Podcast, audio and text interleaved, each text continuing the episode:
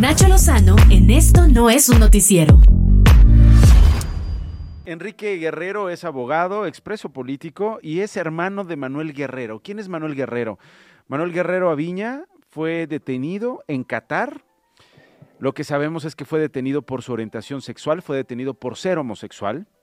Esto lo organizaron diversas organizaciones. Las autoridades penitenciarias, según sabemos, le han negado a nuestro paisano mexicano que tiene 44 años acceso a su tratamiento antirretroviral, el exportador de VIH, mientras está en una cárcel ubicada en la ciudad catarí de Doha, que es la capital de aquel país. Eh, Enrique es su hermano. Enrique, te agradezco mucho estos minutos. ¿Cómo estás? Gracias, muchas gracias por la invitación y por la solidaridad aquí en pie de lucha. ¿Cómo está Manuel? ¿Cómo está tu hermano? Pues en condiciones muy difíciles, porque además de todo lo que nos has eh, señalado, pues ha, tenido, ha pasado más de 24 horas sin agua, eh, ha llegado a estar más de 15 horas sin alimentación, aunado a la falta de una atención adecuada para su, Oye, pero, de VIH. Eso es tortura, Enrique. Es tortura, claro, es tortura y es tortura que le puede costar la vida o graves repercusiones a su salud. A ver, vamos, vamos a empezar, si te parece bien, Enrique, por el, por el principio. Eh, ¿Cómo comenzó todo, Manuel? ¿Qué, eh, perdón, eh, ¿cómo comenzó todo con Manuel, Enrique? Eh, ¿Has hablado con él? ¿Te explicó? ¿O cómo es que te has enterado de cómo llegamos a este punto? Si me puedes ayudar con el principio, Enrique, por favor. Pues sí, mira, lo que sabemos es que la policía crea un perfil falso en la aplicación de citas Grinder y a través de esa contacta a Manuel, quedan de verse, Manuel pensando que es una, una persona real eh, y en cuanto él baja a la recepción de su de donde estaba su departamento, pues es aprendido, esposado y llevado por la fuerza otra vez este adentro del departamento. O sea, tu hermano, eh, tu hermano eh, vive allá en Doha. De manera... Sí, él lleva siete años viviendo allá. ¿Y qué hace ahí? Digamos, su, su, pasión en la vida siempre, él profesional, fue la, la, aviación, ha sido la aviación. Entonces él ha trabajado en diferentes compañías de la, de la materia y pues había migrado a Qatar, pues como muchos mexicanos migran pues a donde hay una mejor condición laboral, ¿no? Eh, entonces se encontraba en Qatar, tenía siete años trabajando para Qatar Airways. Eh, cuando, bueno, ocurre esta situación eh, gravísima porque el Estado de Qatar, pues, persigue a la comunidad LGBT y lo persigue a través de las instancias penales, ¿no? Y de operativos en los cuales lo somete a tortura incluso lo somete a tortura a él para que identifique a más personas de la comunidad LGBT entre sus contactos del celular e incluso en la tortura a Manuel le ponen fotografías de personas que viven en Qatar para que señale a quienes ubica como miembros de la comunidad LGBT. O sea, tú me dices que mientras eh, eh, eh, transcurrían estas primeras horas preso, a él le obligaban a acusar a alguien más, porque pues en Qatar eh, es un delito eh, ser homosexual, eh, señalar las orientaciones sexuales de los demás, de sus conocidos.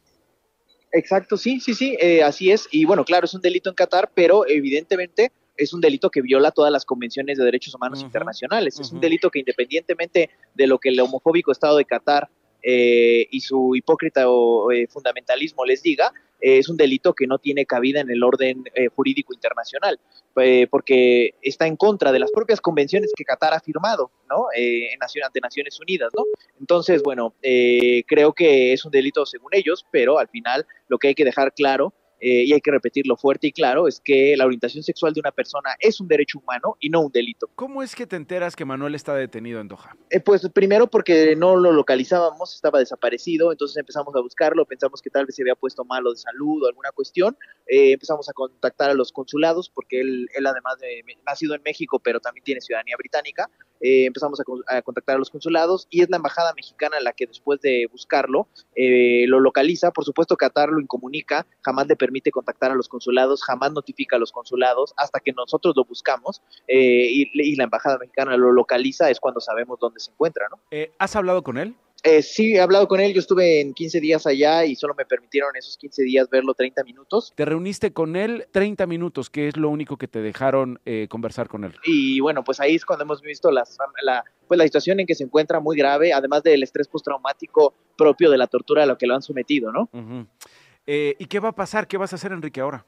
Bueno, pues eh, vigilar que se dé cumplimiento a los acuerdos que tiene la Secretaría de Relaciones Exteriores, los cuales los emitió en un boletín anoche, de los que se, se, incluye eh, la libertad de Manuel, el punto tercero es la libertad de Manuel, porque además su vida y su salud también dependen de su libertad, ya que en Qatar pues no está recibiendo atención médica, ¿no? Entonces, eh, es dar seguimiento a estos puntos y ahora también presionar a la, a la Embajada de Reino Unido en México, de hecho, aprovechar tu tribuna para solicitarle una reunión a la Embajada eh, Británica en México que nos reciba, pues necesitamos eh, también tratar con ellos, ya que a las dos eh, cancillerías les corresponde el tema, ¿no? ¿Qué te ha parecido el trabajo del embajador o de la embajada allá en Doha, de México, en Doha, y en Qatar? Bueno, yo creo que aquí lo que ha sido muy importante para, para accionar de manera más concreta pues ha sido la solidaridad de la comunidad LGBT, de las y los activistas que componen el Comité Manuel Guerrero y de todas las personas que nos han ayudado a difundir, de ustedes, de los medios de comunicación, que gracias a, fijar postura y a, todo lo que han, eh, nos han apoyado,